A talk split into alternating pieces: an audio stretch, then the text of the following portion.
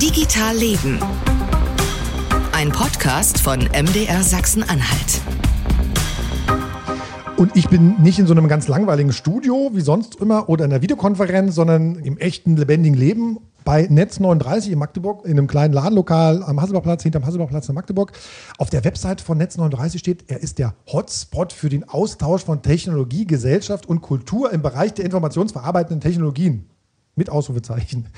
Wir bieten nicht nur Räumlichkeiten und Werkzeuge, sondern auch eine inspirierende Community in Magdeburg und Umgebung. Da sind wir um mich herum so ein paar Leute. Wir sitzen auf so einer, das ist so eine braune, knatscht auch ein bisschen eine braune, braune Kunstleder-Couch und hier gibt es auch so eine Werkbank und Nähmaschinen. Also es ist irgendwie ganz spannend, was hier passiert. Also danke ähm, an euch, dass wir hier sein dürfen. Ähm, ihr dürft auch jederzeit sozusagen immer die, die Hand heben oder hüsteln oder stöhnen, wenn ihr wollt, oder lachen. Ähm, aber nicht nur ich bin zu Gast. Wer auch noch hier ist, ist Sachsen-Anhalts Ministerin für Infrastruktur und Digitales, Lydia Hüskens von der FDP. Hallo, danke fürs Dasein. Ja, ebenso hallo. Sind Sie das erste Mal hier? Also hier im Gebäude definitiv, ja. Also ich äh, habe das vorhin entdeckt, habe natürlich zunächst gedacht, äh, MDR, seit wann sitzt der hier in der Straße? Habe dann das Lokal entdeckt und klar wusste, wo ich bin. Genau, wir haben so ein kleines Roll-up hier vor die Tür gestellt. Ähm, bevor wir starten, ähm, Frau Hüskens, Sie erinnern sich noch, wir haben hier ein Wort, das wir verboten haben, was wir nicht hören wollen, weil das so ein beklopptes Wort ist, das heißt Digitalisierung. Wenn ich das sage, wenn Sie das sagen, dürfen wir uns gerne unterbrechen. Ähm, und der Grund, warum Sie hier sind, ist ja, weil Sie oder die Landesregierung als Ganzes vor ein paar Wochen die neue Digitalstrategie der Landesregierung vorgestellt hat. Digital 2030 heißt sie. Link zum Dokument in den Show Notes. Und deswegen geht es um diese Digitalstrategie, um Digitalpolitik in Sachsen-Anhalt in dieser Folge von Digital Leben. Und weil wir sozusagen bei all den Digitalthemen, dachte ich die ganze Zeit, man muss auch mal hier sein, um sozusagen eine Perspektive aus der Zivilgesellschaft zu haben. Deswegen also nochmal da ganz Netz 39. Und zum Warmmachen, Frau Hüskens, vielleicht erinnern Sie sich, Folge 47, Oktober 2021, genau vor zwei Jahren, da haben Sie mal so ein paar Sachen gesagt, da möchten Sie mal noch ein bisschen pieksen. Ne? Sie haben damals zum Beispiel gesagt, naja, Schule muss auch von zu Hause gehen, um niemanden zu benachteiligen und nicht ins Hintertreffen geraten zu wollen. Wenn in einer Schule zum Beispiel viel Unterricht ausfällt, kann das dann vielleicht ein Lehrer aus der Nachbarschule digital überbrücken oder vielleicht ist digital in manchen Gegenden im Land sogar erste Wahl. Mhm. Ja, das äh, glaube ich heute noch. Ähm, wir müssen uns, ähm, ich glaube, davon verabschieden, dass wir in der nahen Zukunft immer hinreichend Lehrer vor jeder Klasse haben. Punkt eins. Das heißt also, ich sehe das schon als äh, Möglichkeit, halt auch eine Situation zu überbrücken, ähm, bis äh, genügend junge Lehrer entsprechend auch ausgebildet sind. Wir werden auf der anderen Seite aber auch in sehr dünn besiedelten Regionen unseres Bundeslandes, ich sage nur 29 Einwohner pro Quadratkilometer, mhm. Ähm, auch Angebote haben müssen, die verhindern, dass Schüler über unglaublich weite Wege äh, sie, also den Weg zur Schule zurücklegen müssen. Nehmen wir jetzt mal gerade zum Beispiel das Beispiel auch der Berufsschule. Da brauchen wir digitale Angebote, ähm, wir brauchen die Möglichkeit auch, um ähm, ich sag mal, ja, Unterricht zu erteilen, wenn etwa ein Lehrer, ja, mal den berühmten Chemielehrer oder Mathematik- oder Physiklehrer, wenn der krank ist, dass halt eben die Klasse trotzdem weiter unterrichtet werden kann, und zwar von einem Fachlehrer. Ähm, ich sag mal, wie die Aufsicht dann stattfindet vor Ort, äh, kann dann die Schule selber klären. Und ob der Fächerkanon noch so richtig ist? Ja, das ist äh, aber, glaube ich, etwas, was wir jetzt weniger mit der Brille aus, aus meinem Ressort mhm. heraus betrachten müssen, sondern einfach als Gesamtgesellschaft. Also das führt dann auch wahnsinnig weit, wenn wir darüber, glaube ich, heute diskutieren. Na, Ihre werden. Brille könnte ja zum Beispiel sein, Sie wollen verpflichtenden Informatikunterricht im Land haben. Von Klasse X bis Klasse X. Also ob ich wirklich formal Informatik, also Coden und so brauche, weiß ich gar nicht. Was ich aber brauche, ist ein Verständnis dafür, ähm, wie gehe ich mit entsprechenden äh, Systemen um, was bedeutet das? Kann ich damit arbeiten? Also ich glaube, wir sollten äh, uns davon verabschieden, einfach zu behaupten, dass wenn ein junger Mensch, ähm, sag mal, mit WhatsApp umgehen kann und kann in sozialen Netzwerken unterwegs sein oder von mir aus TikTok gucken, äh, dass er dann auch eben mit entsprechender Software, mit Datenbanken etc. umgehen kann. Sondern wir müssen schauen, dass äh, wenn jemand heute von der Schule kommt, er halt immer so die, das Handwerkzeug in dem Bereich halt auch beherrscht. Und ja, da brauchen wir auch einen etwas äh, anderen Blick auf äh, die entsprechenden Curricula. Trifft auch für Erwachsene zu, ne? Die mit das TikTok trifft und auch für Erwachsene zu. Ich glaube, das ist ganz wichtig. Was Sie, was Sie, ein Satz, der mir auch noch aufgefallen ist aus der letzten Folge, beim Digitalisieren würde geschaut, ob Prozesse sinnvoll sind. Wie viele Prozesse haben Sie schon abgesch abgeschafft? Abgeschafft tatsächlich noch nie keinen, aber wir ähm, sind tatsächlich bei einigen Prozessen, nehmen jetzt mal die Einmalzahlung für Studierende, ich nehme das, das Thema ähm, EKFZ, auch bauen, auch die ersten jetzt ähm, unterwegs, wo wir äh, tatsächlich einen, einen, durchgängigen digitalen Prozess haben. Mhm. Ich bin auch optimistisch, ähm, dass wir hier auch weitere Prozesse jetzt nachziehen werden, in denen, ähm, ich sag mal, wirklich Bürger und Verwaltung was von haben. Nämlich auf der einen Seite ich tatsächlich von zu Hause aus meinen äh, Behördengang erledigen kann. Auf der anderen Seite die Verwaltung aber medienbruchfrei den Antrag und die Daten in das Fachverfahren bekommt und nicht, äh, ich hatte es glaube ich damals erzählt, ähm, wie beim BAföG-Antrag irgendein armer Mensch im BAföG-Amt gesessen hat und äh, das Ganze dann nochmal händisch übertragen hat. Das sollte ja nicht sein. Mit, mit Abschaffen, ich bin da nochmal drauf gekommen, als ich mich neulich mit einem Kollegen unterhalten habe, der aus Österreich kommt. Und der sich auch mit so Digitalfragen und Digitalpolitik in Deutschland auseinandersetzt, journalistisch. Und der sagte mir, in Österreich gibt es gar keine Kfz-Stellen. Man wüsste gar nicht, was das ist. Das würde nämlich alles so ähm, von den Versicherungen erledigt. Und da habe ich gedacht, wie? Wie das, also es gibt dieses Amt da gar nicht, ne? Konnte man abschaffen dann. Also es ist natürlich auch ein Weg, ähm, also jetzt nicht über die Kfz-Stelle zu gehen, das Fahrzeug zuzulassen, um dann halt eben ähm, die Versicherung ähm, mit der Versicherung zu klären. Das, da ist, ich sag mal jetzt deutsches Recht, das hat, glaube ich, mit, nichts damit zu tun, ob ich den Prozess digital abbilde oder analog. Das ist einfach eine andere Herangehensweise. Da geht es wirklich nur um die, die Versicherung. Das äh, sehen wir hier in Deutschland ja ein bisschen anders. Ich muss halt eben auch noch das Fahrzeug zulassen. Aber ja, wir werden äh, da natürlich in Zukunft ganz, ganz selten nochmal zu einer Behörde gehen müssen, ähm, wenn das wirklich im Rollout also durch ist, sondern ich kann das Fahrzeug an- und abmelden von zu Hause aus. Und in Österreich gibt es auch so eine digitale Identität, ganz super einfach, auch mit SMS und so. Das, ich war total, also ich habe mir den Ohren geschlackert, als er mir das erzählt Ja, das ist ja, glaube ich, etwas, wo wir, wo wir uns auch mal in Deutschland echt auf den Hosenboden setzen müssen. Es gibt eine ganze Reihe von Nationen inzwischen, die mit der digitalen Identität überhaupt gar keine Probleme haben, äh, während wir hier halt immer noch äh, den Datenschutz hoch und runter diskutieren. Ja, aber liegt's ja, es kann ja nicht am Datenschutz liegen, wenn es Europa, innerhalb Europas ist. Das geht ja Ja, aber wie es immer so ist, äh, man kann juristisch auf Juristen, äh, Sachverhalte ah, Juristen, ja. unterschiedlich draufschauen. Und wir merken ja gerade, dass da eine, eine Diskussion schon wieder losbricht. Ähm, ich hatte eigentlich so ein bisschen gehofft, dass äh, nach zwei Jahren Corona wir bei der einen oder anderen Position einfach entspannter unterwegs sein würden. Aktuell ist meine Einschätzung, ja, wir müssen das tatsächlich auch datenschutzrechtlich auf der einen oder anderen Seite noch äh, klären. Wer ist denn da unentspannt? Naja, in, in 16 Bundesländern 16 Stellen. Äh, ein Thema noch, das ist vielleicht gestern bei Ihnen auch aufgeploppt, Eva sozusagen tiefer einsteigen. Die EU-Kommission, die hat äh, gestern so ein Zwischenfazit zur digitalen Dekade gemacht, die sie ja selber ausgerufen haben und hat zum Beispiel Deutschland beim Glasfaserausbau, also es klingt schon sehr massiv, was sie da geschrieben haben. Beim Deutschland wäre, hätte 19 Prozent sozusagen beim Glasfaserausbau, der EU-Durchschnitt wäre 56 Prozent. Also da geht es wahrscheinlich um Gigabit, vermute ich mal. Es ne? geht um. Also denn, denn ich sag mal, das, was, was die meisten von uns ähm, halt immer so, so, nutzen, ist in Sachsen-Anhalt inzwischen ja fast, ich sage mal, fast überall verfügbar. Aber auch wir haben uns ja als Land ähm, halt eben vorgenommen, den Gigabit-Ausbau voranzutreiben. Aber meine Bewertung auch aus den, den, der Entwicklung der letzten Jahre, das hat jetzt nichts mit Politik zu tun, sondern hat einfach was mit Markt zu tun. Ähm, gerade Sachsen-Anhalt ist äh, neuerdings enorm interessant für eine ganze Reihe von äh, Unternehmen, die im, im äh, Bereich Glaswasser ausbauen.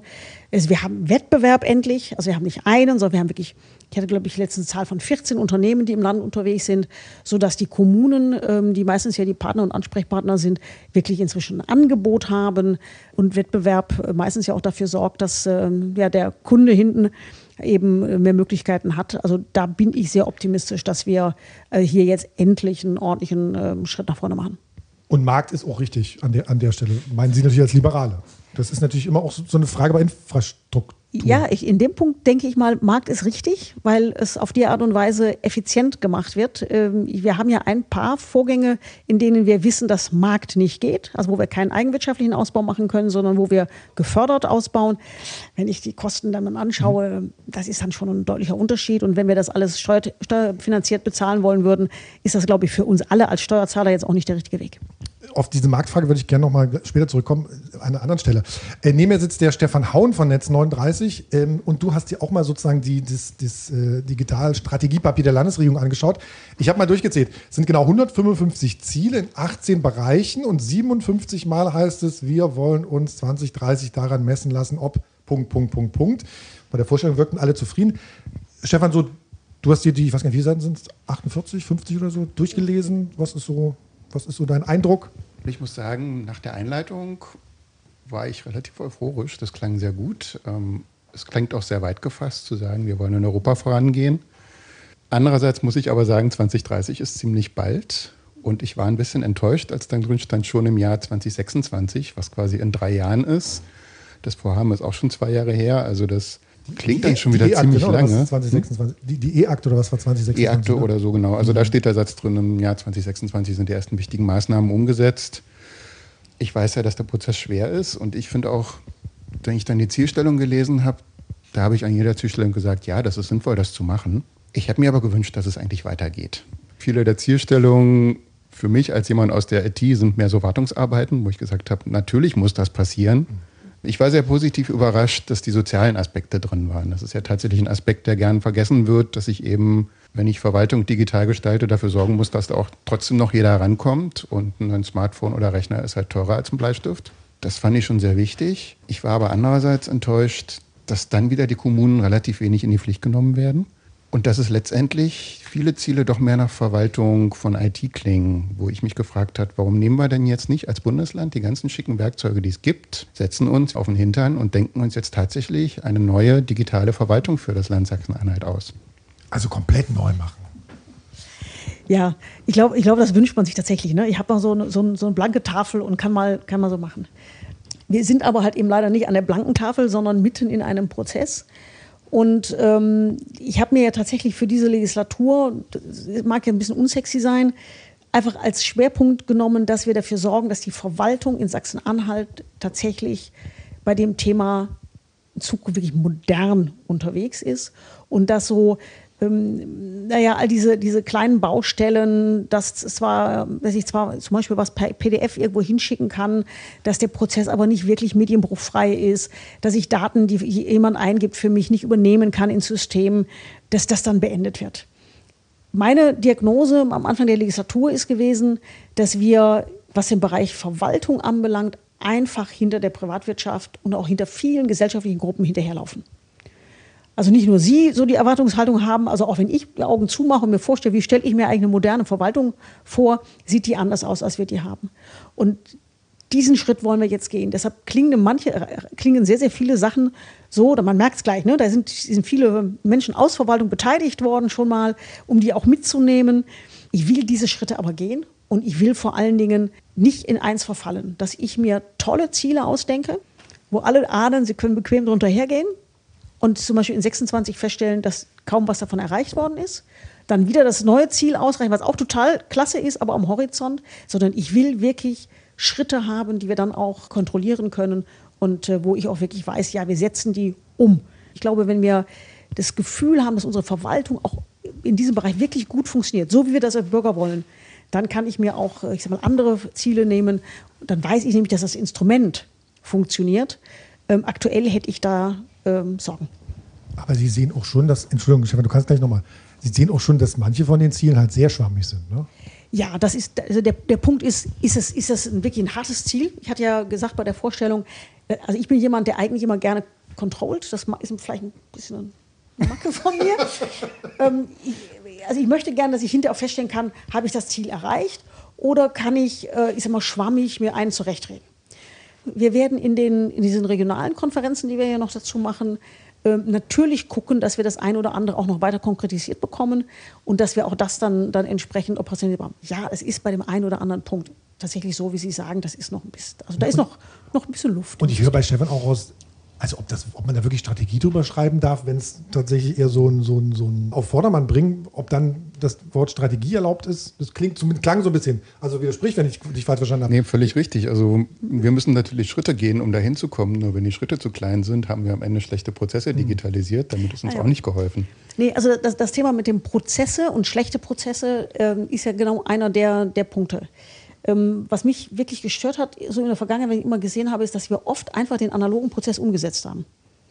Anstatt hinzugehen, mhm. also jetzt kommt eine liberale Grundsage. Erstens kann ich mir fragen, brauche ich den Prozess überhaupt? Oder ginge es theoretisch auch ohne? Find, wer, wer, braucht den Prozess? Ja, genau. Also das, das, ist ja die erste Frage immer, brauche ich überhaupt? Das, und wenn ich da zu einem Ergebnis komme, nee, aus liberaler Sicht super Antwort. Also Prozess abschaffen, ähm, Kapazität, Kapazität äh, gewinnen, ist das Beste, glaube ich, zurzeit. Und dann aber natürlich die Frage, ist der Prozess sinnvoll? Also wir haben uns ja, also die meisten von uns kennen ja diese schönen Formulare, die wir alle üblicherweise ausfüllen müssen, egal ob analog oder digital. Muss das so sein? Müssen das, was wir dahinter alle immer Gott sei Dank gar nicht sehen, müssen diese ganzen Beteiligungsverfahren eigentlich alle immer sein? Oder geht es vielleicht schneller? Und was ich noch spannender finde, ist, muss ich überhaupt Menschen beteiligen? Oder geht es bei einfachen Dingen vielleicht auch ähm, automatisiert? Es gibt einen, einen, Vorgang aus meinem eigenen Zuständigkeitsbereich, wenn ein Kfz nicht Typen äh, ist, also nicht grundsätzlich, sondern ich habe ein Sonderformat. Dann ähm, ist es hier so, dass ich nicht also die äh, Straßenbehörde vor Ort frage, sondern ich muss das Ganze noch in der oberen Behörde im Landesverwaltungsamt machen. Dafür brauche ich aber ein Gutachten vom TÜV. Also dass das Fahrzeug halt eben nicht ich sag mal, auseinanderfällt, gefährlich ist oder sonst wie. Das ist ein bisschen, von mir jetzt ein bisschen flapsig. Da frage ich mich doch, ich muss also ein positives Gutachten haben. Wahrscheinlich muss ich das Fahrzeug irgendwo mal vorgeführt haben. Und dann habe ich doch die, beiden, doch die beiden Punkte erledigt. Das klingt doch schon nach einem Prozess, wo ich eigentlich niemanden mit beschäftigen muss. Ne? Ich kann einen Antrag stellen, muss was, was ausfüllen, wahrscheinlich das, das Gutachten hochladen. Das System sagt, ist da und dann ist doch gut. Das sind so, so Vorstellungen, die wir haben. Aber tatsächlich ist es aktuell so, dass wir an dem Punkt, gerade bei Massenverfahren, nur punktuell bei Einzelnen sind und äh, nicht bei vielen. Und dass wir, ich glaube, auch jetzt zum ersten Mal angesichts der großen Probleme, Fachkräfte zu finden, die Chance haben, es jetzt wirklich umzusetzen, ohne dass die Mitarbeiterinnen und Mitarbeiter Angst haben müssen, dass wir ihren Arbeitsplatz obsolet machen. Warum steht dann nicht in der Strategie drin, wir wollen 25 Prozent der Prozesse abschaffen? Ähm, sowas kann man machen. Die Frage ist nur, hilft das auf dem Weg? Ich, also der Punkt ist halt eben tatsächlich immer so Erfahrungen insgesamt bei Bürokratieprozessen und völlig egal, ob ich analog oder digital unterwegs bin, ist, wenn ich sage, ich will viel Arbeitsprozesse in Zukunft nicht mehr machen. Liberale sprechen von entbürokratisieren, dann produziere ich in der Regel viel mehr Gegenwehr ähm, als, als eine, eine kooperative Situation. Und wir wollen einfach die Mitarbeiterinnen und Mitarbeiter in der Verwaltung auch mitnehmen. Unser Ziel ist es, dafür zu sorgen, dass wir, ich sag mal, in fünf, sechs, sieben Jahren, wenn unglaublich viele Menschen auch dann in Pension oder Rente gegangen sind, dass wir überhaupt noch in der Lage sind, Land, Kommune, die entsprechenden Aufgaben zu stemmen. Das ist im Augenblick der, der Vorgang. Ich gehe auch davon aus, dass viele Prozesse bei der Gelegenheit ja, einfach nicht mehr nötig sind. Aber ich würde jetzt nicht vorweg so, so eine Zahl in den Raum stellen, weil ich glaube, das wird eher für, für äh, sorgen. Aber verwässert das nicht auch den Blick auf den Horizont dann, wenn ich jetzt das Ziel eben nicht weit stelle und mir denke, die nächsten sieben Jahre, ich muss ja bloß 100 Meter, na, das ist kein Problem. Darf ich mal, ich, darf ich mal was ganz Gemeines formulieren? Ich, ich habe nämlich die ganze Zeit, denke ich, über diesen, über diesen Spruch nach, ne? wenn man einen Scheißprozess digital macht, kriegt man einen digitalen Scheißprozess. Ne? Jetzt mal unangenehm, ganz andersrum rumgekehrt, ne? wenn in Deutschland so viel Scheiße läuft, digital, leben wir in einem Scheißland? Also, weil das, das ne, also einfach mal um, umgedreht zu sagen, wir machen was digital, was doof ist, können vielleicht was abschaffen. Wir trauen uns aber nicht zu sagen, wir wollen eine bestimmte Quote haben an, an, an, an, an Sachen, die man abschaffen will und setzen was um, stellen dann fest, dass das doof ist und leben dann, sind dann mit unserem Land unzufrieden. Nee, ich glaube, unzufrieden sind wir mit unserem Land, wenn Dinge einfach nicht funktionieren. Wenn, wenn Erwartungshaltung ähm, und Realität nicht zusammenpassen. Ähm, ich nehme mal ganz kurz an einem anderen Thema, für das ich zuständig bin, öffentlicher Personennahverkehr. Wir reden die ganze Zeit darüber, dass wir jetzt zukünftig alle so richtig viel Zug fahren wollen, haben aber weder die Fahrzeuge noch die Strecken dafür. Das sorgt für Unzufriedenheit. Was für, für Unzufriedenheit gesorgt hat, ist, äh, dass wir immer ein Bild an den Horizont malen, dass ich zukünftig von zu Hause aus vom Sofa meinen ähm, Perso beantragen kann, wobei das natürlich schon ein bisschen hohe Kunst ist, aber ähm, ich sag mal, andere äh, Behördengänge machen kann. Und auf der anderen Seite, ich merke, es funktioniert da noch nicht so viel. Und deshalb bin ich überzeugt, wir müssen einfach mal in dem ersten Schritt jetzt unsere Kraft in diese Basisleistungen stecken, dass es wirklich funktioniert und dann bin ich gerne dabei, auch noch, äh, ich sag mal, so ein bisschen Visionen äh, zu entstellen. Aber dann weiß ich auch, dass ich eine Grundlage habe und Teams habe überall, die das auch mitmachen können. Ich habe Sie sozusagen, als Sie, als, als Sie das vorgestellt haben, die Strategie, habe ich Sie auch gefragt, ist eigentlich sozusagen die Priorität Verwaltung die richtige? Ne? Müsste man eigentlich nicht sagen, wir stellen die, die Menschen im Mittelpunkt. Steht da drin ab und an mal, ne? wir stellen die Menschen im Mittelpunkt. Ähm, und auch nochmal der Kollege aus, der, ähm, aus, aus, aus Österreich, der mir sagte, der CIO von Wien hat mal tatsächlich sowas gesagt, wie wir wollen, dass unsere Menschen in Wien ein angenehmes Leben führen. Und genau danach richten wir unsere Verwaltung aus und nicht, wir bauen unsere Verwaltung um, damit unsere Verwaltung überhaupt funktioniert und gucken dann mal, ob das sozusagen zu den Menschen passt. Genau, also es geht einfach darum, dass, dass, dass der, der Einzelne seine Leistungen möglichst bequem erledigt bekommt. Das ist das Ziel dieser Übung. Wir bekommen den anderen Punkt, dass es dann möglichst effizient so sein soll, dass ich mit dem wahrscheinlich wenigen Personal, was wir in Zukunft noch haben, oder deutlich wenigerem Personal, was wir in Zukunft äh, noch haben werden, halt auch klarkommen. Und das bedeutet eine Konzentration auf die Prozesse, die wirklich nötig sind. Ähm, und das ist, äh, ich sag mal, die Herausforderung, vor der wir aktuell stehen. Und 155 Ziele formuliert und, sie, und nur 57 Mal heißt es sozusagen, wir wollen uns daran messen lassen. Das ist auch ein Anspruch, ne? Irgendwie nur ein Drittel dann zu machen. Wer ist eigentlich dieses Wir in diesem, in diesem Satz? Nun, ich denke tatsächlich die Landesregierung insgesamt. Ähm, ich hatte aber auch die Wahrnehmung, ähm, dass die Mitarbeiterinnen und Mitarbeiter, die aus den unterschiedlichen Ressorts damit dabei waren, das tatsächlich auf sich bezogen haben. Ich habe mal eine, eine Sprachnachricht bekommen vom Professor äh, Kay Pusci aus Naumburg. Der hat zum Beratungsinstitut für digitale Transformation, war auch schon mal zu Gast bei uns bei der Folge 57, macht digital doof und faul. Ähm, und er geht, glaube ich, noch so ein bisschen auf, die, auf, auf, auf so das Fachwissen ein. Gut ist, dass sie im Prinzip auf messbare Ziele setzt, auch wenn die dann im Einzelnen oft doch eher etwas weicher formuliert sind. Äh, ob es sich wirklich um eine Strategie handelt, das könnte man natürlich diskutieren oder nicht doch eher um das berühmte politische Zusammenbinden von einzelnen äh, Maßnahmen. Denn wenn man auf den Überbau schaut, so die Seiten fünf und sechs, dann wird es einem ja auch schwindlig. Allein wie viele verschiedene Boards und Gremien es geben soll. Nach hinten geht dann erkennbar etwas die Luft aus, äh, wenn wir zum Beispiel mal die Sicherheit im digitalen Raum anschauen. Was mich aber wirklich besorgt, ist, dass ich zur digitalen Bildung nur Allgemeinplätze gefunden habe. Deswegen wäre die Frage, sind wir uns überhaupt darüber einig, dass Digitalisierung von Profis gemacht werden muss, also mit Informatik, Wirtschaftsinformatik und Verwaltungsinformatik Kenntnissen, und dass diese Bildung fundiert in der Schule beginnen und auf solider fachlicher Basis querschnittlich in alle Bereiche getragen werden muss? Also mehr Fachwissen. Ich höre mehr Fachwissen in Verwaltung, also mehr IT-Informatik-Fachwissen in Verwaltung und äh, ich höre auch so ein bisschen anklingen, meine irgendwie mehr Informatik in der Schule. Ich wollte gerade sagen, letzteres habe ich gehört, dass mhm. äh, die offensichtliche Vorstellung da ist, dass Informatik im, in, in der Schule quasi als, als Basis sein soll. Da kann ich nur wiederholen, was ich vorhin gesagt habe. Ja, eine Schlüsselkompetenz muss da sein, äh, beginnend im Übrigen bei der Lehrerbildung. Es gibt, glaube ich, für jede Fächerkombination, für jedes Alter, für jede, jedes Bundesland und was ich wie, gibt es unglaublich viel Angebot, wie ich äh, den Unterricht auch mit digitalen Elementen bereichern kann. Ob das Informatiker machen müssen, weiß ich aber nicht. Ich halte es eigentlich für wichtiger, dass wirklich jeder Lehrer bei seiner Ausbildung lernt, damit umzugehen. Es wäre ja ein bisschen so, als ob ich jetzt sagen würde, ich brauche dann einen immer, der schreiben kann. Wir gehen davon aus, dass alle schreiben können und ich gehe auch davon aus, dass gelernt. alle ich mal hinreichend Ahnung davon haben.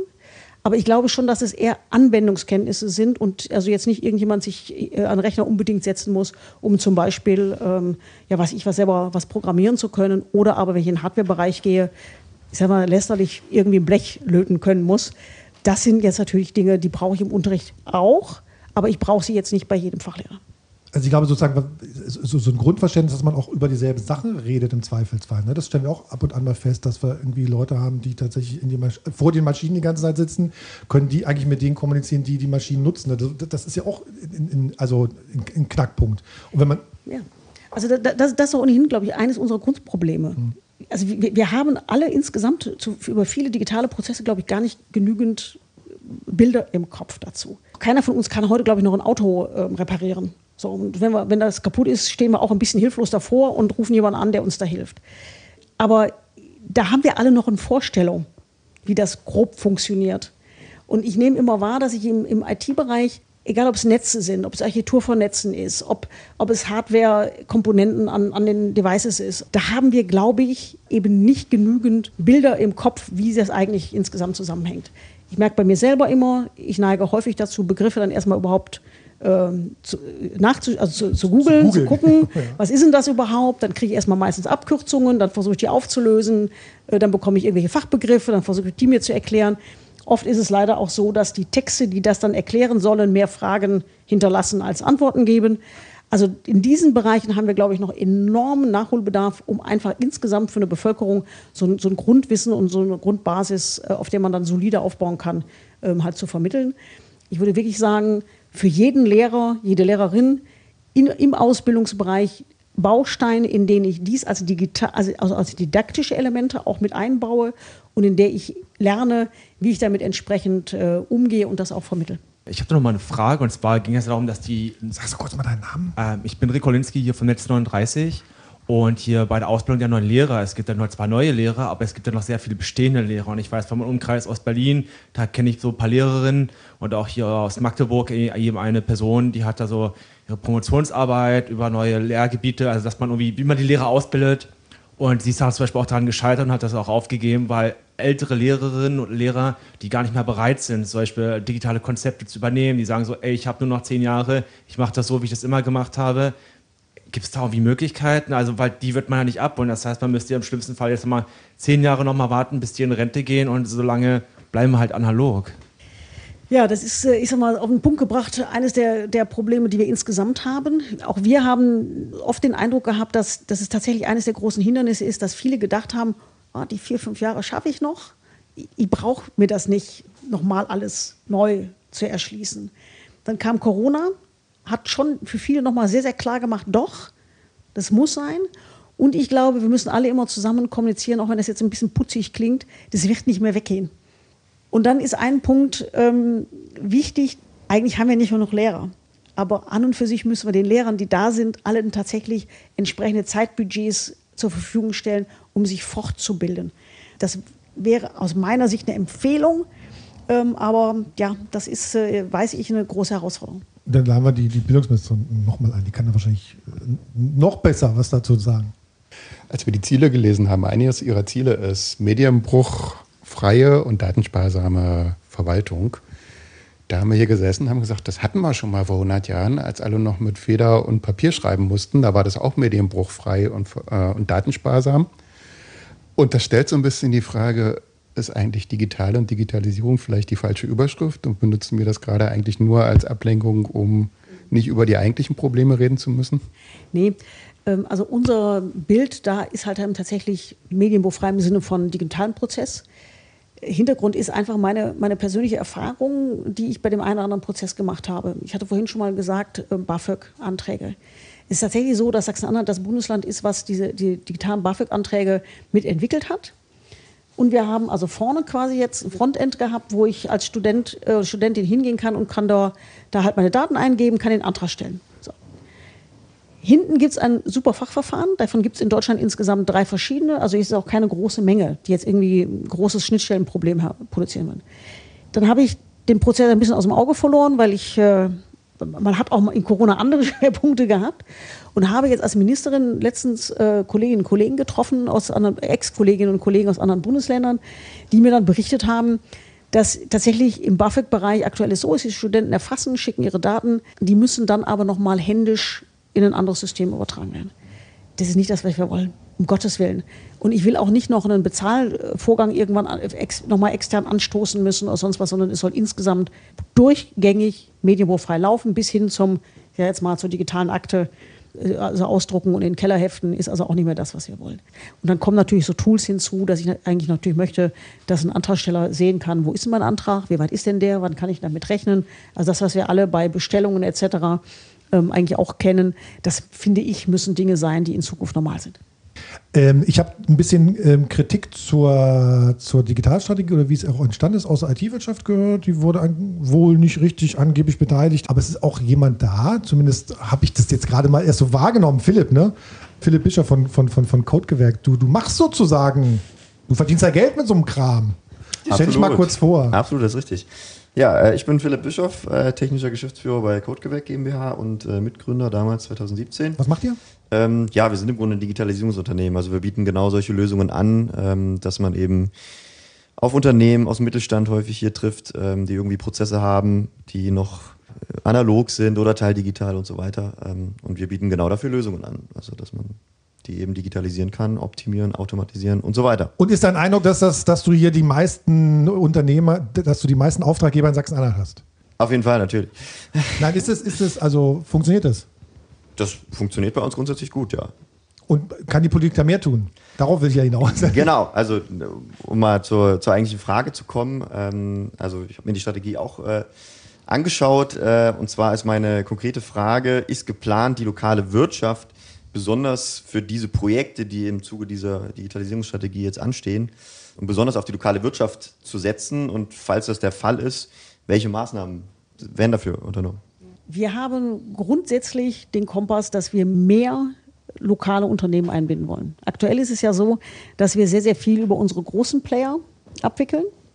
Das ist auf der einen Seite Dataport, ist auf der anderen Seite äh, die Telekom. Ich glaube, ich kann die, die Namen hier mal so sagen. Die sind bekannt. Ähm, und wir, wir möchten gerne, und das geht nur über Ausschreibungen, das ist auch nicht, nicht ganz so trivial, weil ich muss zum Beispiel kleinere Lose ausschreiben, wenn ich äh, Unternehmen ähm, halt eben adressieren möchte, die halt weniger, ähm, ich sag mal, Größe haben.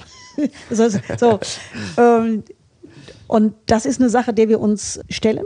Ich muss da ein kleines bisschen um Geduld bitten, weil ähm, das halt tatsächlich nichts ist, was, was man so aus der hohlen Hand schiebt. Weil Vergaberecht in der öffentlichen, öffentlichen Bereich ist also hohe Schule.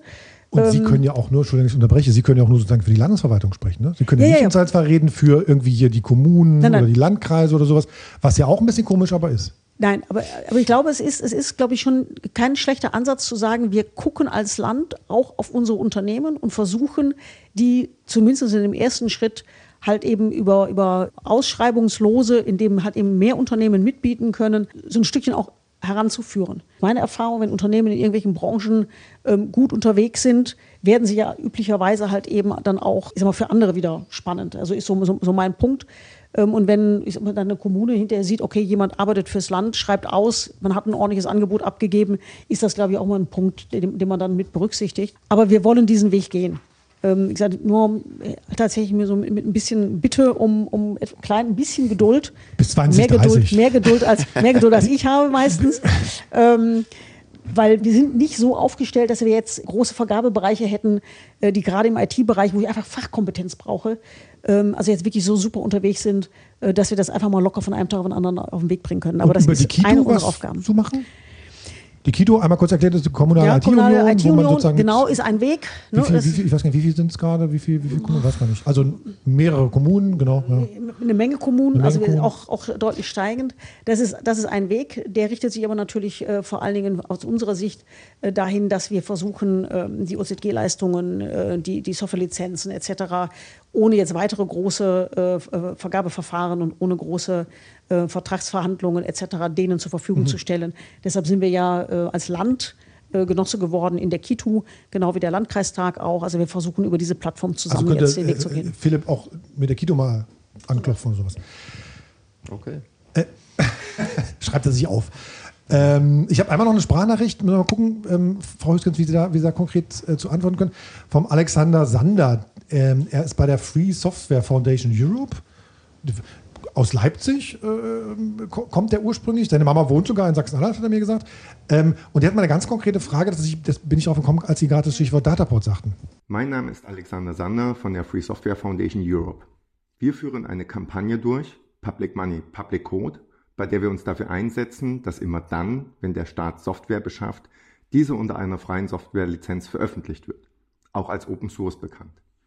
Im Rahmen unserer Arbeit befassen wir uns auch mit dem IT-Dienstleister Datapod, an dem unter anderem Sachsen-Anhalt beteiligt ist. Bei Datapod wird derzeit die D-Phoenix Suite entwickelt, eine Verwaltungsarbeitsumgebung, die digital souverän sein soll. Allerdings hat Datapod den Quellcode der Arbeitsplatz Suite bisher nicht veröffentlicht.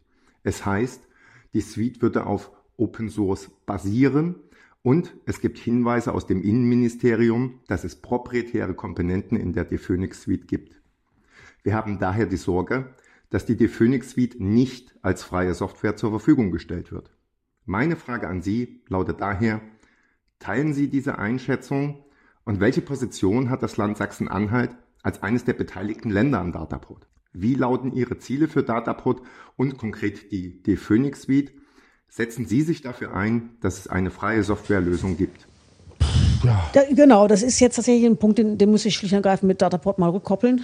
Ähm, also, also, was ich ja ganz spannend, einfach ja. mal so, also wenn es okay ist. Also okay, ja. Wenn Sie äh, so, so gespiegelt, ich verstehe Dataport sozusagen, Anstalt öffentlichen Rechts, Sachsen-Anhalt, Niedersachsen, nee, Sachsen-Anhalt, Hamburg, Bremen, Schleswig-Holstein und Mecklenburg-Vorpommern und Niedersachsen so ein bisschen mit Steuern, ne? Äh, äh, sind da Anteils, Anteilseigner oder wie auch immer, oder ein Staatsver über einen Staatsvertrag, so ähnlich wie sagen wir öffentlich-rechtlichen Rundfunk auch. Und Dataport entwickelt sozusagen Lösungen im Auftrag dieser Länder, digitale Lösungen, und verkauft die dann nochmal einzeln und immer wieder aufs Neue. Das finde ich als Steuerzahler ein bisschen komisch. Also Dataport bringt vor allen Dingen eine Serviceleistung ähm, für die entsprechenden Bundesländer die in Sachsen-Anhalt ist es 2013 gewesen, ähm, hat eben ihre eigene IT-Verwaltung, Rechenzentren etc. weitestgehend in diese Anstalt öffentlichen Rechts gegeben haben. Ja, wir haben im Nachgang auch festgestellt, dass es eine ganze Reihe von Kompetenzen gibt, die ich nicht an einen Dritten, egal ob er nun staatlich organisiert ist, also öffentlich-rechtlich organisiert ist oder nicht, geben kann, weil ich brauche immer auch als Bundesland, das gilt aber auch für Kommunen, das gilt auch für jedes Unternehmen, glaube ich, ähm, einen, einen, einen Grundkern an Menschen, die eben in der Lage sind, eine entsprechende Vergabe auch zu machen, die hinreichend fachliche äh, Erkenntnisse haben, um zu bewerten, was bekomme ich dafür ein Angebot, die auch hinreichend Kenntnisse haben, um zu gucken, ist das Angebot, wenn es dann umgesetzt wird, auch in Ordnung. Und ich brauche, ich sage mal, auch jemanden, der dann schlecht endlich sagen kann, ja, die Rechnung kann man dann auch bezahlen, die Leistung ist erbracht oder aber nicht. Und ähm, deshalb, glaube ich, werden wir im Land in Zukunft wirklich so ein bisschen unterschiedliche Wege gehen. Ja, wir haben Dataport. Ähm, das ist auch äh, ist immer völlig unstrittig. Aber wir wollen auf der einen Seite schauen, dass wir eben nicht alle Aufträge an Dataport vergeben und dann, dass über Subauftragnehmer vielleicht das eine oder andere dann hier im Land läuft, sondern dass wir auch über eine entsprechende Gestaltung der Lose äh, eine Reihe von Aufträgen gleich hier auch bei Unternehmen, zum Beispiel bei uns im Bundesland, natürlich immer nach Durchführung der öffentlichen Vergaberegel vergeben können und auf die Art und Weise uns insgesamt etwas breiter aufstellen, sodass man dann halt, ähm, ich sag mal, auch bei der einen oder anderen Stelle etwas unabhängiger wird. Und der Gedanke von dem Alexander Sander von der Free Software Foundation oder das, was Sie sozusagen bemängeln, dass Dataport angeblich eine Open Source Software Phoenix Suite entwickelt und aber den Quellcode sich nicht da reinschauen muss ich, lässt? Muss ich tatsächlich klären. Also ich sag mal, grundsätzlich politisch ähm, bin ich natürlich der Auffassung, wenn Leistungen eigentlich von der öffentlichen Hand bezahlt werden, sollte sie auch als Gemeingut zur Verfügung stellen. Ähm, dass es auf der anderen Seite aber immer auch Urheberschutzrechte gibt bei jedem. Wissen wir auch. Das ist nicht nur in dem Bereich so, sondern auch in, in anderen. Ähm, deshalb wäre das einfach ein Punkt, den müsste, müsste ich mal mitnehmen. Darf ich doch mal Immer gern. Das ist eigentlich genau der Ansatzpunkt auch zum Thema Open Data. Sie sagen, es gibt Urheberrechtsschutz, aber das ist ja auch eine Entscheidung des Landes, wie sie ausschreiben. Warum wird denn nicht ausgeschrieben mit, das Ergebnis muss unter einer Open Source Lizenz stehen, so wie das EU zum Beispiel seit Jahrzehnten oder seit zehn Jahren mindestens macht? Das vermisse ich auch in dem Strategiepapier. Warum steht nicht Ergebnisse Open Data, Ergebnisse Open Source? Ziel, Punkt. Open Source steht, glaube ich, nur einmal sogar drin. Ja, kann, kann man machen. Frage ist, bekommt man dann tatsächlich immer auch die entsprechenden Angebote oder gibt es nicht eine ganze Reihe von Leuten, die sagen, ich biete dir zwar die Leistung an, aber ich möchte gerne an einigen Dingen auch Urheberschutz rein. Also im Rahmen von Vergabe würde ich es nicht machen. Ähm, die Frage ist allerdings im Bereich von, von Förderung, ob man es da machen kann. Ähm, aber wie gesagt, ich bin bei dem Thema jetzt tatsächlich nicht tief genug drin, naja, um es wirklich äh, sinnvoll bewerten zu können. Das natürlich nicht. Ne? Nee, das ist ja immer ein bisschen die Frage, wie ich es ausschreibe. Ich kann ja durchaus eine Leistung ausschreiben für mich. Ne? Also ich will eine Leistung haben, die, die, muss auch nicht mal jetzt neu innovativ entwickelt werden, sondern ich, das, das, ist ja das, das eine. Damit löse ich keine Urheberschutzrechte ab. Aber ich kann natürlich auch an dem einen oder anderen Stelle sagen, ich brauche eine spezifische Entwicklung. Und ja, da teile ich die Auffassung, wäre super, wenn dies dann auch entsprechend halt zur Verfügung gestellt werden kann, und zwar von der öffentlichen Hand zur Verfügung gestellt werden kann. Ich kann es in diesem Punkt aber nicht bewerten, weil ich jetzt eben nicht, nicht tief genug da, äh, drin stecke, um zu sagen, was ist in der Suite drin? Sind da vielleicht auch eventuell irgendwelche Elemente, die eben nicht von denen entwickelt worden sind, sondern die von kommerziellen anderen mit integriert werden? Weiß ich nicht. Äh, das sind Sachen, die müssen wir jetzt einfach anschauen. Aber mal, mal allgemeiner gefasst, in der Strategie steht eben drin Open Data, wo rechtlich möglich und Open Data, wo es erlaubt ist. Warum steht denn als Ziel für 2030 nicht drin, Daten, die mit Fördergeldern vom Staat erhoben werden, vom Land erhoben werden, sind als Open Data zur Verfügung zu stellen? Ja, können wir, gerne diskutieren. Kann ich Ihnen aber heute tatsächlich jetzt keine, keine abschließende Meinung äh, zu sagen. Ich glaube, dass der, die Formulierung, wo rechtlich möglich ist, schon ein bisschen in diese Richtung zeigt. Ähm, aber eine abschließende Meinung dazu, welche Möglichkeit wir haben, es einfach vorzugeben, auch nach, nach deutschem Recht, kann ich Ihnen aktuell nicht sagen. Das ist ein Thema, das, also da müsste, müsste ich mich jetzt mal mit beschäftigen. Und ich neige nicht dazu, dann jetzt irgendwelche, welche, äh, ich sag mal, blumigen Geschichten zu erzählen. Da sage ich Ihnen lieber, das ist ein Thema, damit muss ich mich nochmal beschäftigen. Stefan, dein Kollege, der Erik ähm, May, hat auch noch eine Frage geschickt. Der ist ja nicht da, der ist ja gerade auf Dienstreise oder sowas. Ähm, die ich ganz spannend fand. Ähm, Frau Freuskens, hören wir da mal kurz dazu. Wie möchten Sie strukturell sicherstellen, dass Dateneinsicht nicht missbraucht wird? Ich denke hier zum Beispiel an bekannte Fälle, wo Polizisten die Adressen von Opferanwälten und deren Familien ausgespäht und an rechtsextreme Gruppen weitergegeben hatten. Wer diese Daten eingesehen und weitergegeben hat, konnte bis heute nicht ermittelt werden. Laut einer Anfrage der Linksfraktion aus diesem Jahr haben bereits jetzt tausende Behördenmitarbeiter auf Daten der Bürger Zugriff. Wie wollen Sie den Zugang zu diesen Daten überwachen und schützen? Das hat netzpolitik.org auch berichtet. Den Artikel lege ich mal in die Shownotes, ne, dass tatsächlich offenbar in Sachsen-Anhalt tausend, tausende Menschen Zugriff auf so Daten, Meldedatenregisterbanken haben. Ne? Ja, aber das, das ist jetzt tatsächlich kein Thema der technischen Seite, sondern das ist eine Rechtsfrage. Dann habe ich natürlich einmal das, den Punkt, weil es vor allen Dingen hier in diesem Fall jetzt ja auch um erlaubte Zugriffe, Polizeibeamte ähm, ging. Da muss ich halt eben eine Regel machen, die ist dann entsprechend einzuhalten. Spannender wird es dann, äh, wenn ich mich frage, äh, was muss ich halt eben alles tun, um zu verhindern, dass jemand unbefugt auf entsprechende äh, Daten zugreift. Ich glaube, da ist halt eben ähm, ganz, ganz wichtig, wie im Bereich der gesamten Datensicherheit, dass wir immer wieder dafür sensibilisieren, dass klar ist, wer auf Rechner Zugriffe hat, um überhaupt an solche Daten zu kommen.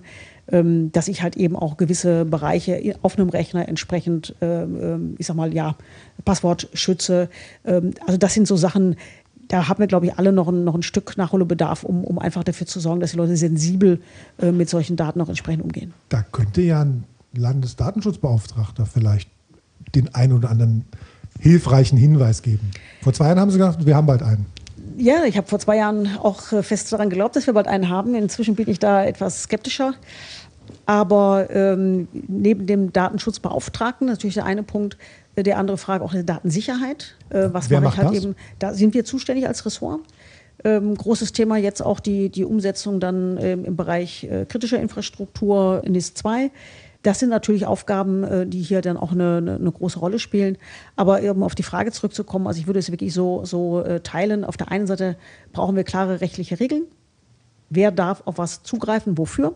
Sage ich als Liberale natürlich auch hier möglichst selten es muss schon eine Hürde geben. Niemand kann einfach mal so zum Spaß auf irgendwelche, welche, weil er mal, was ich feststellen will, wer immer mit, seinem, mit dem Pkw blöd vor der Einfahrt steht oder so. Das sind, äh, ich sag mal, aus meiner Sicht äh, Zugriffe, die nicht nötig sind. Gefährliche Sachen, wie hier gerade dargestellt worden in der Frage, gehen natürlich überhaupt gar nicht. Ähm, dann haben wir halt eben ähm, präventiv äh, Datensicherheit, sensibilisieren dafür. Das ist, äh, sind, sind Punkte, die, glaube ich, äh, ja, wichtig sind.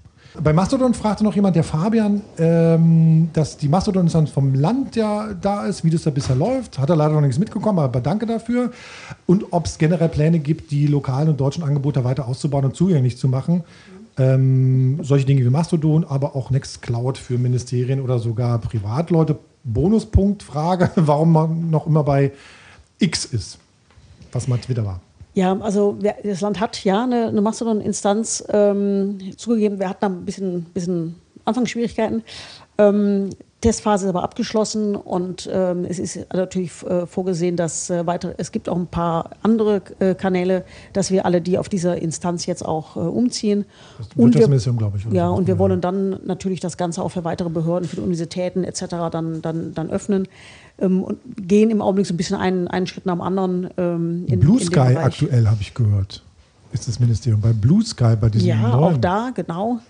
Äh, das ist, äh, ist, ist gerade ein bisschen, ich sag mal, unsere Wahrnehmung nach bei uns, bei uns im Bundesland ein bisschen dynamischer, als das beim, beim Mastodon äh, abgelaufen ist. Ähm, ist natürlich aber auch eine Herausforderung, immer für die Kommunikation zu schauen, wie entwickeln sich entsprechende Kanäle. Ähm, alle zu bedienen macht auch nicht immer, immer Sinn, aber in dem Fall ähm, sind wir den Weg gegangen. Ein Teil sozusagen in der, in der Strategie ist, glaube ich, auch überschrieben mit digitale Teilhabe. Da haben wir eine kurze Rückmeldung auch von der Sarah Teune bekommen von VEDISO, dem Verband für Digitalisierung in der Sozialwirtschaft. Der ist eigentlich aus Stuttgart, aber die Sarah Teune wohnt in Halle. Und sie sagt auch so ein bisschen, ihr fehlt so ein bisschen an den, an den konkreten Zielen. Den Zielen zur Verbesserung der digitalen Teilhabe von Menschen mit Behinderung und der Barrierefreiheit ist auch der, die Nutzung digitaler Instrumente zur besseren Einbindung der Zivilgesellschaft erwähnt. Allerdings lassen auch viele Ziele in diesem Themenfeld konkrete Umsetzungshinweise vermissen und lassen uns befürchten, dass reines Wollen, Möchten und Unterstützen, wie es formuliert ist, nicht ausreichen wird, um das Grundrecht auf barrierefreie Teilhabe an digitaler Technologie umfassend umzusetzen. Was ich in dem Zusammenhang aber ganz spannend finde, oder piekse ich Sie gerne mal als ähm, FDP-Politikerin oder als Liberale, mhm. das digitale Ökosystem, was wir gerade haben, das digitale Wirtschaftssystem, was wir gerade haben, finden wir das eigentlich gut, wie das sozusagen so organisiert ist? Ne? Gerade Stichwort wirklich digitale Teilhabe oder soziale Innovation steht zum Beispiel da drin. Ne? Ähm, ich glaube, was wir dabei vergessen, ist gerade sowas wie, so wie wir jetzt das alles organisieren, gibt es eigentlich nur einen Weg, um so eine soziale Innovation wirklich in die Fläche zu bringen. Ne? Das geht nur, wenn man die vermarktet, wenn man sozusagen das kommerziell macht. Man gründet ein Start-up, man entwickelt ein Geschäftsmodell, man wirbt Investoren an, damit man sozusagen ein Massenprodukt daraus machen kann. Man muss das Investorengeld zurückzahlen, Abonnements verkaufen oder Daten an die Werbeindustrie, für die Werbeindustrie aus, auswerten. Und, und, so mein Eindruck ist sozusagen, klassisch soziale Innovation, wenn wir das digital machen wollen, werden die dann zur Ware. Ne? Also sowas wie Sprache lernen oder sowas wie digitale Teilhabe von Menschen mit Behinderung, habe ich jetzt kein konkretes Beispiel vor Augen, aber wenn man sowas, also mein Gefühl ist sozusagen, soziale Innovation, wenn wir da eine digitale Idee haben, dann macht man das entweder so, indem man es sozusagen kapitalisiert, im Kapitalismus aufbereitet, oder man macht es gar nicht. Also ich glaube sozusagen, da fehlt irgendwas für solche Sachen außerhalb des Marktes, weil, weil wir sind uns, glaube ich, in der, gerade auch in der Runde total einig, eigentlich ist sowas wie soziale Medien total super. Das ist total super. Ne? Wir können es austauschen, wir können irgendwie Gedanken hin und her, aber so wie wir es organisieren, weil es sozusagen kapitalistisch ist, liberal ist, ganz gemein gesagt mal, äh, funktioniert das nicht, so wie wir uns das als, als demokratisch verfasste Gesellschaft uns wünschen. Da, da bin ich mir gar nicht sicher. Ähm, wenn man so im, im Sozialbereich unterwegs sind, äh, stellt man ja fest, dass natürlich die, die Verbände, auch die Freiwohlfahrtspflege, äh, aber sogar auch private, ähm, in dem Bereich durchaus unterwegs sind und zwar jetzt gar nicht mit einer äh, gesteigerten äh, Gewinnerzielungsabsicht, sondern tatsächlich da mit, mit einem Ziel, Arbeitsprozesse etwa zu erleichtern. Nehmen wir mal den Bereich Pflege. Aber auch das Thema, äh, wie kann ich Menschen aktivieren? Also nicht erst im Alter, sondern insgesamt, also jemand mit, mit einem Handicap, der halt eben nicht viel äh, machen kann, wie kann ich den aktivieren? Und ähm, ich sehe zum Beispiel, dass es eine ganze Menge von Apps gibt, von Anwendungen gibt, äh, von Entwicklungen gibt, die in diesen Bereich hineingehen. Da wird jetzt wahrscheinlich niemand ein, ein Zuckerberg mit werden oder Reichtümer äh, bekommen. Muss ja auch gar nicht. Aber ich glaube schon, dass das, äh, ich sag mal, trotzdem ein, ein sehr, sehr solider Bereich ist. Und wir nehmen natürlich auch immer wieder wahr, also gibt es auch eine, eine, Reihe von, von Beispielen, Sport zum Beispiel, wo Leute einfach auch genauso wie ansonsten es eher so hobbymäßig ich sag mal, machen, das heißt also ohne Entgelt, weil sie selber in irgendwas Spaß haben wollen. Wie ich zum Beispiel am Wochenende die Mannschaft äh, auf den Platz bekomme und ich als Trainer nicht jeden einzeln anrufen muss und da, bei, da am 12. verzweifelt bin, sondern das sind doch Sachen, die, also da, da kriege ich kein Geld für, die sind Genau, die kann super toll sein. Aber sind toll. Genau, sie kann super toll ähm, sein. Die funktioniert dann aber nur in dem kleinen Nö, Verein. Nicht, nicht unbedingt. Weil wie soll das denn, wie soll das denn, wie soll das denn sozusagen skalieren in dem, in dem, in dem Wirtschaftsraum, den wir gerade haben? Also, also meine Wahrnehmung, es gibt, eine, gibt noch ein paar Apps, die sind halt eben kostenlos. Klar, das kann sein, dass sie hinterher irgendwo dann noch eine, eine Funktion haben, mit der man dann halt ein bisschen Werbung oder sonst was machen kann. Aber äh, die so, also ich sag mal, zum Beispiel in Vereinswelt äh, von einem zum anderen äh, gegeben werden und sich auf die Art und Weise ausbreiten.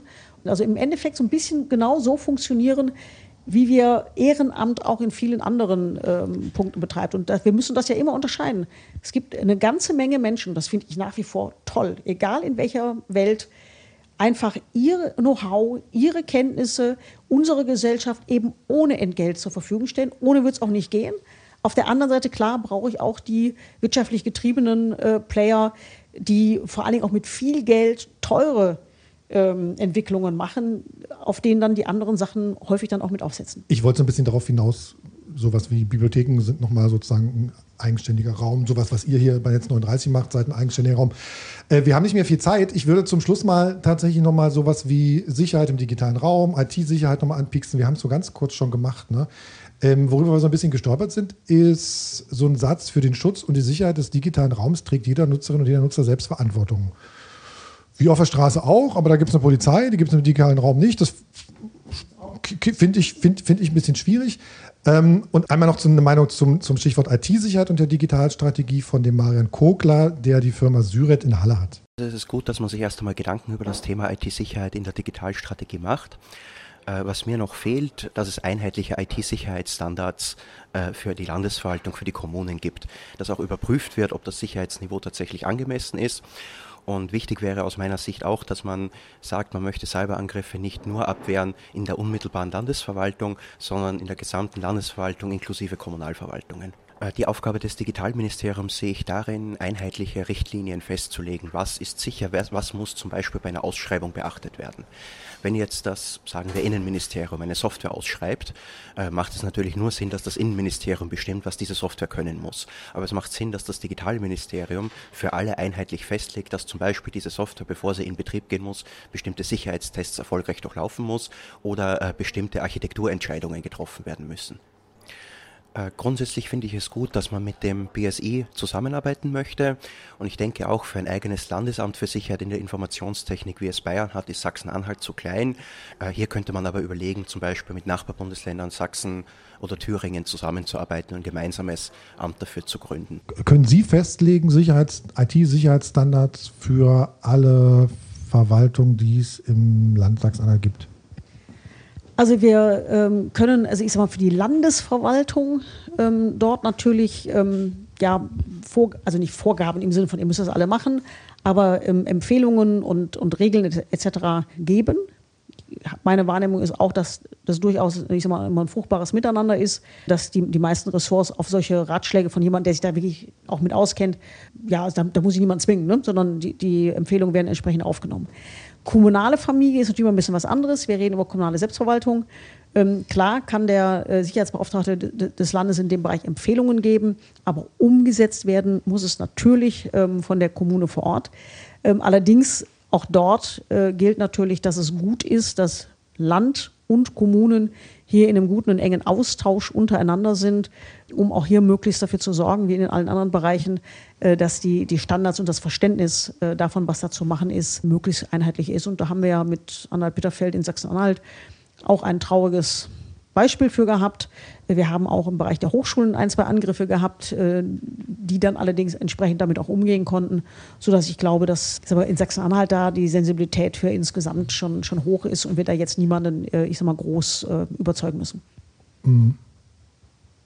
Außer mich dass das auch funktioniert. Ich bin so ein bisschen, ich, was ich, also was ich wirklich sehr merkwürdig finde, Frau, Frau Hüskens, ist sozusagen, wir wollen bis 2030 uns daran messen lassen, steht in der Strategie, ob wir Cyberangriffe auf Behörden und öffentlichen Stellen und öffentliche Stellen der Landesverwaltung des Landes erfolgreich abwenden konnten und diese zu keinem erheblichen Beeinträchtigung, auch komische Formulierung, keinem erheblichen Beeinträchtigung der Aufgaben der Stellen der unmittelbaren Landesverwaltung geführt haben.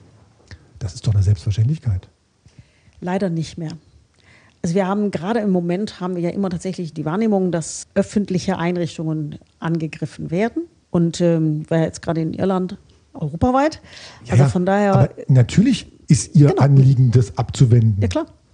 Also deswegen ist es eine Selbstverständlichkeit. Und ja, wir schreiben nein, nein, nein, nein, das ist unser Job. Unser Benchmark ist, wir müssen dafür sorgen, dass die öffentliche Verwaltung in Sachsen-Anhalt, ich sag mal, sicher durch die Zeit kommt. Und es ist insofern keine Selbstverständlichkeit, als dass die Art der Angriffe natürlich immer komplexer wird. Wir haben eine, eine Mischung zwischen auf der einen Seite Kriminalität, wir haben auf der anderen Seite tatsächlich offensichtlich, ich sage mal im Konjunktiv, staatlich initiierte Angriffe, äh, die natürlich auch eine ganz andere Power verfügen. Und wir müssen schauen, dass wir dafür sorgen, dass keiner von beiden im Endeffekt durchdringt. Das ist unsere Aufgabe und äh, ja, ähm, das wird auch eine Herausforderung werden, denn wir müssen hier halt eben immer den Wettlauf halt eben auch äh, mit denjenigen, die zum Beispiel nochmal kriminell unterwegs sind, äh, halt eben auch gewinnen. Cybersicherheitsagentur, sagt Ihnen das was? Baden-Württemberg und also Baden-Württemberg hat eine Cybersicherheitsagentur, Bayern so ein Landesamt für Sicherheit in der IT-Technik, äh, Hessen baut was ähnliches, um Verwaltungen und Unternehmen äh, zu helfen. Sachsen-Anhalt hat sowas nicht. Gibt es so eine Planung? Schließen Sie es aus? Also wir, wir haben einige an Kompetenzen im Land. Also ob ich jetzt daraus tatsächlich noch eine eigene Behörde bauen möchte, da bin ich immer so ein bisschen dagegen. Für mich ist wichtig, dass wir die Kompetenzen, die wir da haben, die wir im Innenministerium, die wir im, im, im, im MID, die wir an äh, einigen Hochschulen haben, dass wir die äh, zusammenbinden und gemeinsam sorgen, dass das Ganze ähm, halt eben sicher ist. Weiß eine Behörde, die angegriffen wird und eine Kommune, haben, haben die eine Nummer, wo sie anrufen können? 24-7? Also wenn, wenn die ein Problem haben, die wissen, wo sie anrufen können, ja. Gut. So, ähm, ich, ich frage mal einmal hier in die Runde, weil wir ganz viel über Verwaltung gesprochen haben und so, ne? Und auch Fachkräfte, die da im Zweifelsfall fehlen, auch mit IT-Hintergrund. Mal Hände hoch, wer in der Verwaltung sich vorstellen könnte zu arbeiten. Wollen Sie zählen oder soll ich zählen, Frau Hüskens? Geben Sie mir noch eine halbe Stunde. Sie, wollen Sie eine Überzeugungsarbeit machen? Ähm, nehmen, nehmen Sie was mit heute? Ja, klar. Also ich, ich, fand die Punkte, ist ja vor allen Dingen auch die Hinweise noch zur Strategie gut. Das sind äh, Aspekte, die werden wir jetzt in den weiteren äh, Gesprächen dann halt eben auch immer wieder adressieren und auch nochmal mit den anderen Ressorts rückkoppeln. Ziel ist ja des weiteren Prozesses, dass wir da an der einen oder anderen Stelle, so ist meine, mein Wunsch, auch noch ein bisschen konkreter werden. Ähm, denn das hatte ich ja eingangs gesagt, also mir geht es darum, äh, bei einer Strategie entsprechend etwas zu machen, wo wir hinterher sagen können, das haben wir dann auch umgesetzt äh, sich messen lassen zu können, ist aus meiner Sicht immer wichtig. Sagt Lydia Hüskins, Ministerin für Infrastruktur und Digitales des Landes Sachsen-Anhalt. Danke, dass Sie da waren und danke, dass wir im Netz 39 sein durften. Dankeschön.